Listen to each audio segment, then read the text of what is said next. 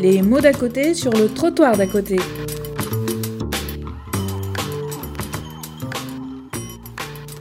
Je vais donc maintenant demander à Emmanuel Mbolela euh, de continuer euh, sur euh, donc quelque chose qui est finalement très, voilà, très, très, proche dans la continuité de ce que tu as dit, puisqu'il s'agit de s'organiser en pays de transit. voilà, je te. Combien de minutes Combien de minutes Donc pour une vingtaine de minutes. 20 minutes européennes ou bien africaines Ben. on, va. Bon, alors, moi, j'ai... Ça dépendra de ce, que, dit mon téléphone. Je vais d'abord euh, dire... Euh, donc, on m'a déjà présenté, je m'appelle Emmanuel Mbolela, mais je vais dire d'abord euh, merci à Yasmine et toute son équipe qui ont préparé cette rencontre et qui m'ont invité pour être ici. alors, je viens plus précisément de la République démocratique du Congo. Je qu'on a cité le Congo ce matin. Peut-être pour ceux et celles qui ne connaissent pas le Congo.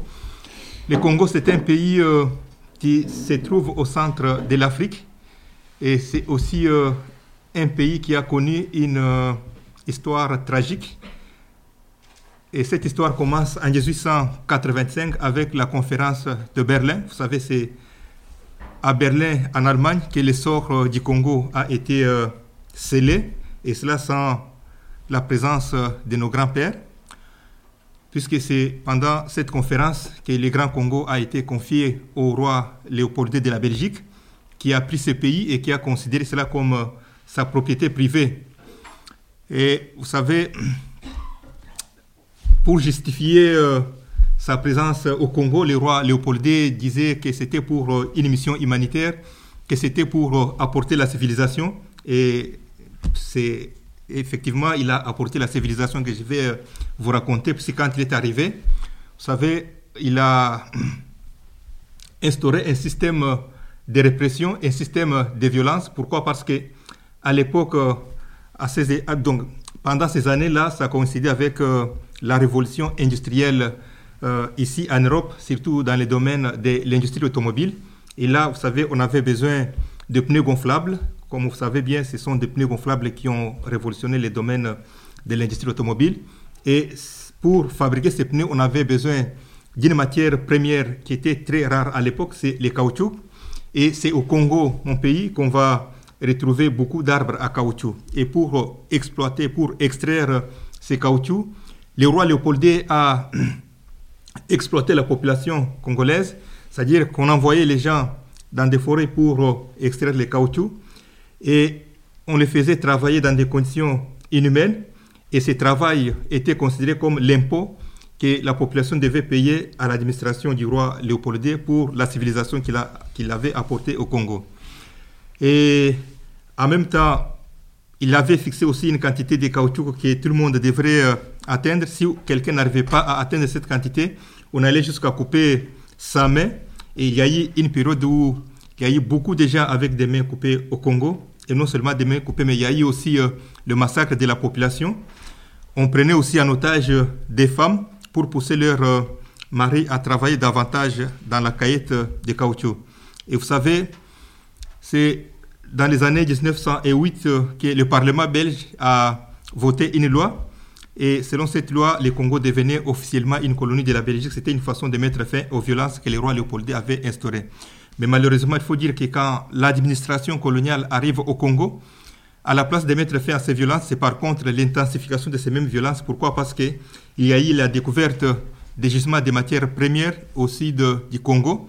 Et pour produire encore ces matières premières, l'administration coloniale a exploité la population qu'il faisait travailler dans des conditions inhumaines dans le mine pour produire les matières premières. Et il faut dire que que ce soit pendant le temps des caoutchouc ou pendant euh, les, la production de matières premières au sud du Congo, tout ce qui avait comme revenu extrait de ces, tiré de, ces, de, cette exploitation, rien n'avait été, rien n'avait été euh, investi au Congo.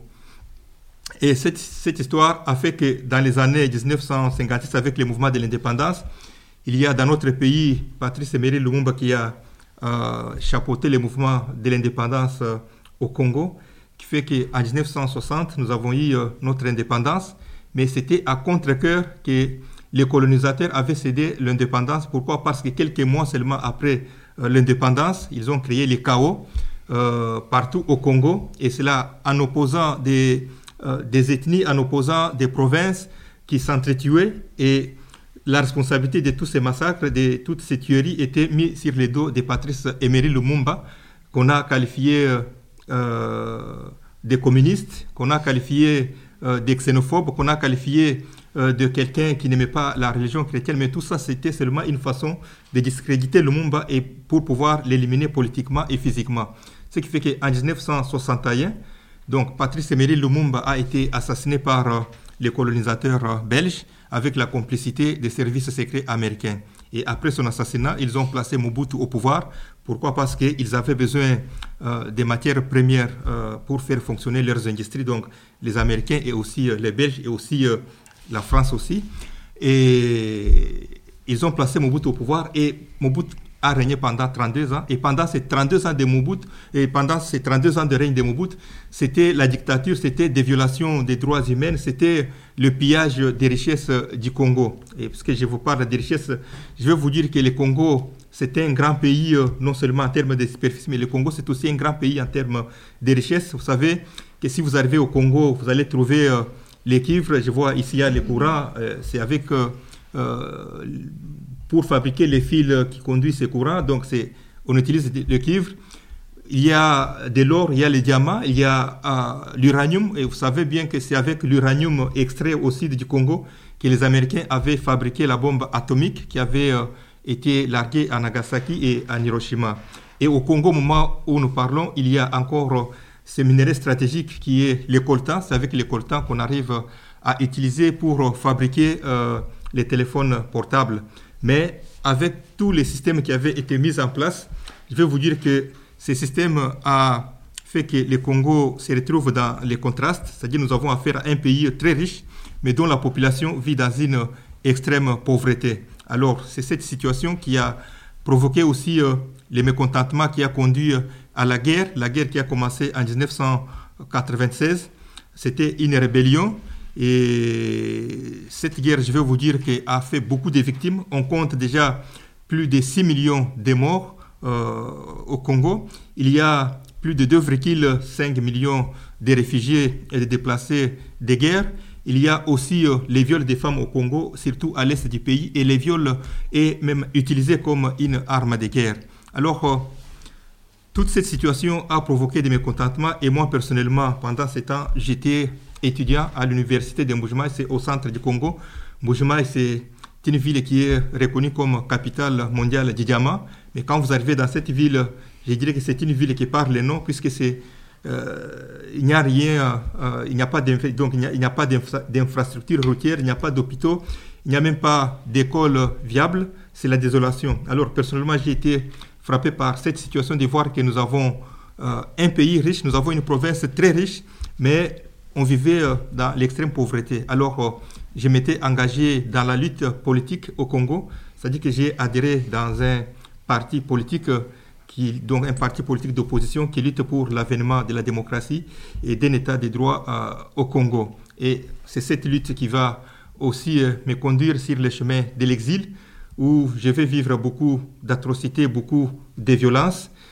Et je vais vous dire que pour quitter le Congo, donc quand je quitte d'abord le Congo, avec cette situation que j'ai, je ne peux pas entrer en détail ici compte tenu des, temps que j'ai. Donc j'étais contraint, j'étais obligé de quitter euh, le Congo.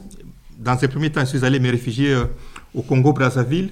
Mais quand j'arrive dans ces pays aussi, je vais trouver qu'il y avait des problèmes euh, les autorités euh, du Congo-Brazzaville expulsaient les réfugiés qui venaient de chez nous, comme c'était aussi le cas des autorités congolaises qui faisaient la même chose.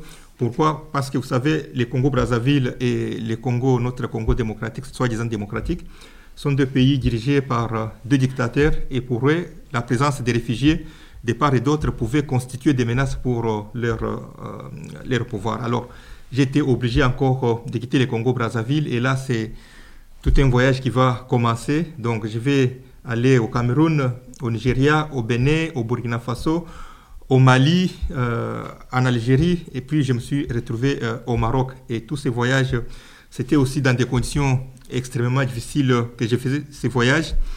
Et une fois même, nous avons été abandonnés dans les déserts du Sahara par les chauffeurs et qui nous a dit qu'on était arrivé à Tamaracet, c'est-à-dire on était arrivé dans une ville au sud de l'Algérie. Or, ce n'était pas euh, le cas. Alors, on a vécu une situation un peu très difficile là-bas. Aussi, nous avons été à tout moment euh, arrêtés par des bandits dans le désert qui nous ravissaient tout ce qu'on pouvait avoir comme euh, objet de valeur. Et c'était vraiment très difficile. Et même quand j'arrive en Algérie, je pensais que c'était la fin de ces calvaires, mais par contre, quand j'arrive, c'était la même situation que je vais trouver. C'est-à-dire que nous, comme on n'avait pas de papier, et en Algérie aussi, on ne pouvait pas nous donner une maison, pour, une maison à louer. Donc, c'est-à-dire que euh, les papiers avaient beaucoup de valeurs que nous, les êtres humains. Donc, j'étais obligé de quitter encore euh, l'Algérie pour aller au Maroc. Et quand j'arrive au Maroc, là, j'ai trouvé les bureaux du HCR euh, oui, je suis allé euh, au HCR où j'ai demandé l'asile et j'ai obtenu le statut de réfugié. Mais il faut dire que ce statut de réfugié que j'ai obtenu au Maroc, c'était un statut qui ne donnait aucun droit. Pourquoi? Parce qu'avec ça, on ne pouvait pas euh, travailler et même les enfants des réfugiés ne pouvaient pas partir à l'école. Et même quand nous étions malades, si vous partez à l'école, on ne peut pas vous soigner, puisqu'il disait que soigner les, réfugiés, cela allait constituer un appel d'air. Donc c'était une situation qui était un peu compliquée. En même temps, il y avait des rafles qui étaient organisées à tout moment. Quand on organisait ces rafles, euh, on était arrêté et reconduit à, la frontière.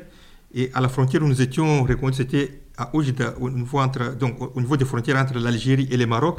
Et là aussi, je vais dire que c'était dans une zone de non-droit, parce que quand, chaque fois qu'on était expulsés là-bas, nous étions vite récupérés par des bandits qui nous, donc, qui nous ravissaient aussi tout ce qu'on avait comme objet des valeurs, qui prenaient en même temps euh, des femmes en otage et pour récupérer des femmes, ils demandaient euh, de l'argent. Donc c'était encore une situation compliquée. Et il faut aussi dire que j'ai été beaucoup plus euh, frappé au Maroc et voir qu'un jour, il y a eu des rafles qui étaient organisées. Et pendant ces rafles, il on a arrêté une femme qui venait d'accoucher avec son bébé. Et cette femme et son bébé ont été expulsés à Oujda et c'était en plein hiver. Alors, cette situation m'avait beaucoup révolté et je me suis dit que je ne pouvais pas croiser les bras. C'est comme ça que nous allons commencer une lutte au Maroc. Et je vais peut-être lire un court passage, comment nous avons commencé notre lutte au Maroc.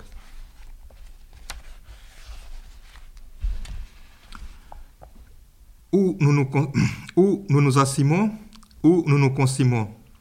Pour nous, au Maroc, se consumer, c'est accepter l'injustice, les traitements dégradants, la misère, les souffrances, la perception toujours négative des migrants.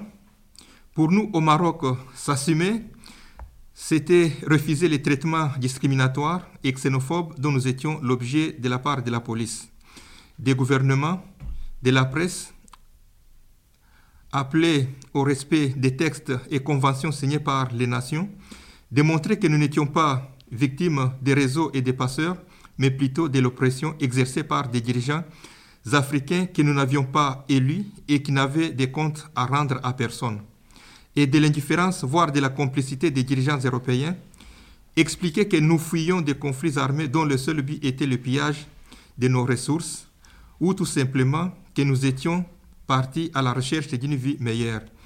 Donc ça, c'est-à-dire quand devant toute cette situation que j'ai décrite ici, euh, quand on arrive au Maroc, on était, euh, parce que chaque fois quand on avait euh, des rafles, on, on, expulsait les gens, mais personne ne parlait. Il y avait à l'époque la Caritas, mais la Caritas avait aussi peur de parler. Il disait que si il prenait position par rapport à, notre, à la situation, par rapport aux arrestations, les autorités marocaines allaient fermer euh, leurs bureaux et aussi même le HCR. Une fois nous avons été euh, arrêtés, mais le HCR euh, gardait aussi le silence. Pourquoi? Parce qu'il disait que s'il osait aussi parler, les autorités marocaines allaient aussi fermer son bureau. Donc nous étions abandonnés à nous-mêmes malgré les statuts des réfugiés, malgré ce qu'on avait comme les, papiers des, réfugiés que l'OHCR nous avait donnés. Alors, c'est ainsi que nous nous sommes organisés. L'idée m'est arrivée avec tout ce que j'avais comme expérience dans la lutte au Congo. Alors, l'idée m'est arrivée de prendre contact avec des amis. Nous nous sommes organisés et nous avons fondé une association appelée ARCOM. C'était d'abord Association des réfugiés et demandeurs d'asile congolais au Maroc. Je crois que vous allez me poser la question, comme il y a eu des discussions ici euh, avant. Pourquoi uniquement des Congolais, pas pour, euh, toutes les nationalités? C'est là, c'est dans les contextes, les contextes dans lesquels on vivait, cela ne permettait pas euh, de, donc, de, créer une association qui allait rassembler euh, toutes les communautés. Pourquoi? Parce qu'on n'avait pas assez confiance euh, avec d'autres. donc chaque communauté avait confiance envers ses propres membres, puisqu'on vivait dans une situation de crainte, dans une situation de peur. Alors il fallait d'abord créer quelque chose qui devrait être restreint. Et pour nous, la création de cette association allait aussi donner, constituer une expérience pour les autres communautés qui pouvaient aussi s'organiser en créant aussi euh, des, associations, des collectifs pour euh, euh, se défendre. C'est ce que nous avons fait. Nous avons créé une association et c'était d'abord difficile pour nous puisque on n'était pas reconnu par les autorités marocaines et même l'association que nous avons créée ne pouvait pas aussi être reconnue, mais on s'est dit, ici c'est question des libertés. La liberté n'a pas de prix et puis la liberté euh, euh, s'arrache, la liberté ne se donne pas. Alors on s'est euh, organisé et quand nous sommes organisés, nous sommes allés d'abord vers les organisations des droits de l'homme marocaines. Nous leur avons dit que oui, vous savez, vous défendez les droits de l'homme, alors il n'y a pas de droits pour des gens qui ne sont pas réfugiés et des droits pour les réfugiés, mais il n'y a que les droits de l'homme, ce sont des droits universels. Donc, dans, vos, dans votre travail, il faut aussi tenir compte de notre présence, il faut aussi commencer à parler aussi euh, de nos cas. Alors, euh, je crois que notre message avait été euh, bien entendu, puisqu'il y a des associations marocaines avec qui nous avons commencé à coopérer. Et aussi, il faut dire qu'ils ont aussi levé des voix pour dénoncer la situation dans laquelle on vivait. Alors, dans cette organisation, il y a euh, une fois, une formation qui avait été organisée, c'était organisé par euh, euh, la CIMAD et aussi par AFVIC. AFVIC, c'était une association marocaine, donc Association des familles victimes de l'immigration clandestine. Et bon, il n'y a pas d'immigration clandestine pour moi, mais ça, c'est le nom de l'association. Donc, ce sont ces deux associations, qui ont organisé cette formation et la formation était financée par le HCR alors nous avons été aussi euh, invités à cette euh, formation où nous avons suivi, euh, donc c'était un séminaire sur les droits des, des, réfugiés, les droits des migrants. Et à l'issue de la formation, nous avons créé une liste de diffusion, c'est-à-dire qu'on a utilisé les réseaux sociaux de façon que chaque fois qu'on était arrêté, chaque fois qu'on était expulsé, on lançait des messages sur la liste de diffusion pour informer l'opinion nationale et aussi internationale. Donc, c'est tout ce qu'on faisait. Chaque fois qu'on était arrêté, on informait, au point que même les autorités marocaines étaient aussi euh, saisies, parce qu'ils ont compris que dans l'État, ils pouvaient euh, euh, faire tout ce qu'ils pouvaient, ils pouvaient expliquer, personne ne parlait, mais à un moment, ils ont senti qu'il y a eu des gens qui commençaient à dénoncer, et à un certain moment, ils ont eu aussi un, peu de, un peu de réserve. Alors, il y a trois minutes. Donc, c'est bon, je suis resté au Maroc pendant presque quatre ans. Je suis venu ici au Maroc et permettez, ici euh, en Europe. Et quand je suis arrivé en Europe, euh, je me suis lancé encore euh, dans la lutte. C'est quand j'arrive, oui, j'ai trouvé que la situation qu'on vivait, ici par les réfugiés, ce n'était pas aussi différent que ce qu'on vivait au Maroc. Par exemple, j'ai été embauché dans une entreprise euh, où nous étions à plus grande majorité euh, euh, de migrants. Mais dans cette entreprise, il faut dire que nous avons été exploités par les chefs d'entreprise qui nous faisaient travailler dans des conditions inhumaines et qui nous payaient dans un salaire qui n'était pas différent de celle que euh, l'administration coloniale payait à nos grands-pères. Alors cela m'a poussé encore de m'engager dans la lutte. Et je suis en ce moment au sein de l'Afrique Europe Interact. C'est un réseau qui lutte pour la liberté de circulation et le commerce équitable. Et avec ces, ces réseaux, nous avons créé des projets au Mali et au Maroc. Au Mali, nous avons un projet euh, de soutien aux paysans qui luttent contre l'accaparement des terres. Comme vous savez, aujourd'hui, il y a des grandes entreprises qui quittent ici en Europe, qui quittent en Amérique ou en Asie, qui vont en Afrique ces entreprises achètent des grandes terres où elles cultivent des produits destinés à l'exportation. La population locale reste sans terre. Ils sont obligés de quitter le village pour aller dans des grandes villes où ils se retrouvent sans travail, sans perspective. Et les jeunes sont obligés de prendre la route d'émigration. Et quand on vient ici en Europe, vous savez les sorts qui nous est réservé. Alors, au Maroc, nous avons un projet, c'est le projet d'hébergement de femmes. Comme je l'ai dit ici, quand les femmes migrantes arrivent au Maroc, euh, du fait qu'elles n'ont pas de place pour dormir, elles sont exploitées par euh, des réseaux. Alors nous, nous avons créé un projet où nous soutenons les femmes, donc c'est-à-dire que nous offrons un logement euh, temporaire et d'urgence aux femmes migrantes. Et nous avons créé aussi un projet de scolarisation des enfants, puisque les enfants des migrants n'étaient pas acceptés dans les écoles publiques marocaines. Alors nous avons mis en place un projet où nous soutenons les enfants et aussi euh, où nous organisons les cours d'alphabétisation pour euh, les femmes migrantes. Alors ici en Europe aussi, depuis que je suis là, je suis toujours en train de tenir des conférences pour euh, sensibiliser l'opinion sur, la question des réfugiés. Vous savez, aujourd'hui, on en a parlé ici, il y a des politiques que l'Union européenne est en train de mettre en place. On ferme des frontières, mais on ne se pose pas la question pourquoi les gens sont obligés de quitter leur pays pour venir ici. Donc c'est ça ce que je suis en train de faire. Et dans cette euh, lutte, je suis en train surtout de travailler avec euh, des organisations de base, des mouvements de base, parce que moi je crois que pour parvenir euh, à transformer la société, transformer, à toute, transformer ou bien lutter pour changer toutes ces politiques, je crois qu'il faut travailler avec des organisations de base.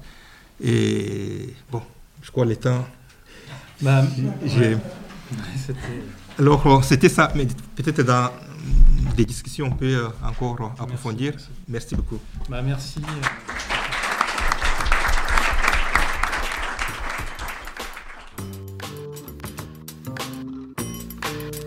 C'était les mots d'à côté sur le trottoir d'à côté.